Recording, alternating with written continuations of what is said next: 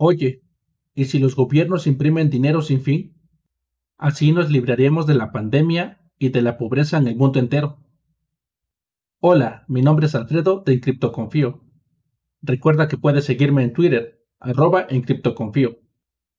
Esta fantástica idea que te comento no tiene nada de fantástica, y por desgracia, todas las economías del mundo han creído que el modelo de imprimir dinero ilimitado y de la nada puede funcionar.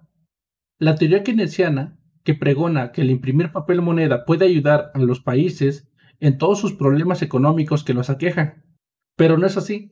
Desgraciadamente, solo ha dado vida a un monstruo insaciable y que termina con todo a su paso, donde la única vía que se puede utilizar para apaciguar al monstruo por parte de estos actores es seguir imprimiendo, puesto que de otro modo la pirámide se derrumbará, ya que entre imprimir y controlar la inflación es como se disfraza la farsa de la economía en la que vivimos, donde torpe y arbitrariamente se manipulan los datos y nos quieren vender a través de los bancos centrales la llamada optimización de la tasa de inflación, la cual mágicamente siempre está en promedio y desmienten cuando dos o tres estudios serios las confrontan con la inflación real, que incluso puede ser de dos, cuatro o hasta cinco veces más que la inflación meta que tienen los bancos centrales.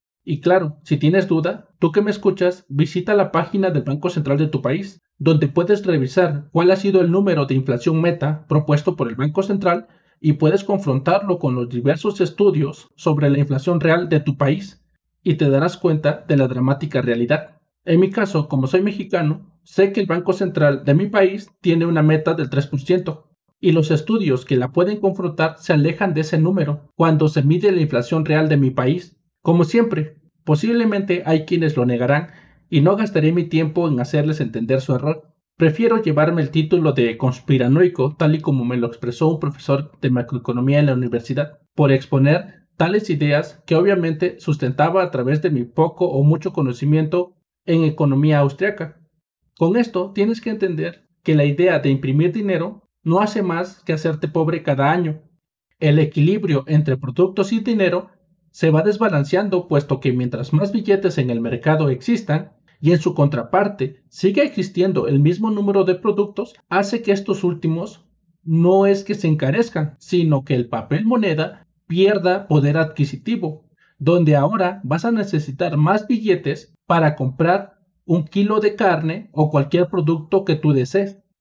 De la misma manera, tienes que tomar en cuenta que a los gobiernos y los bancos centrales les conviene el discurso de que la inflación es buena y benevolente, pero todo eso es una falacia, o sea, una mentira, una mentira disfrazada, ya que si se sigue manteniendo dicho discurso, los bancos centrales y gobiernos pueden imprimir dinero sin ningún tapujo y seguir financiando sus gobiernos defectuosos y que solo traen desgracia a sus ciudadanos en general, puesto que el Estado ve la salida fácil y al mismo tiempo estúpida a través de la deuda, la cual se adopta como poder mágico y todopoderoso. Los problemas económicos que estamos viviendo hoy son las malas decisiones del ayer. Nuestros padres nos heredaron lo que hoy tenemos y desgraciadamente las malas decisiones que hoy estamos tomando, se está hipotecando el futuro de tus hijos, los cuales pagarán por nuestras malas decisiones. Con esto, los ciclos se vuelven infinitos y que en el futuro no cabe duda que serán más fuertes. Solo veámoslo hoy cuando se nos cruza con una pandemia y los estados, la única solución que ven viable es que se le dé caña a la máquina de imprimir dinero, tomando como verdad lo que decía Keynes, ¿para qué nos preocupamos si al final todos en el futuro estaremos muertos? Espero este breve relato pueda hacerte reflexionar del por qué no es una buena idea imprimir dinero en lo bruto. Y como lo dije, esto solo es un comentario esperando te pueda servir de inspiración para que hagas una investigación seria sobre este tema y descubras la maraña que hay en torno al imprimir papel moneda sin control. Gracias por escuchar todos los lunes, miércoles y viernes. Si te gusta el contenido, sígueme, comenta y comparte. Aprovecho este momento para saludar a todas las personas que me escuchan y agradecerles enormemente. Para todos los que me escuchan desde Francia, España, Argentina, Estados Unidos, México, Irlanda, Australia, Venezuela, Perú, Colombia, Uruguay, Singapur, Chile y demás países. Quiero agradecerles enormemente que me escuchen. Espero seguir haciendo contenido de su agrado. Igual te recuerdo que puedes seguirme y suscribirte tanto en YouTube como en Twitch. En las próximas semanas empezaré haciendo streaming.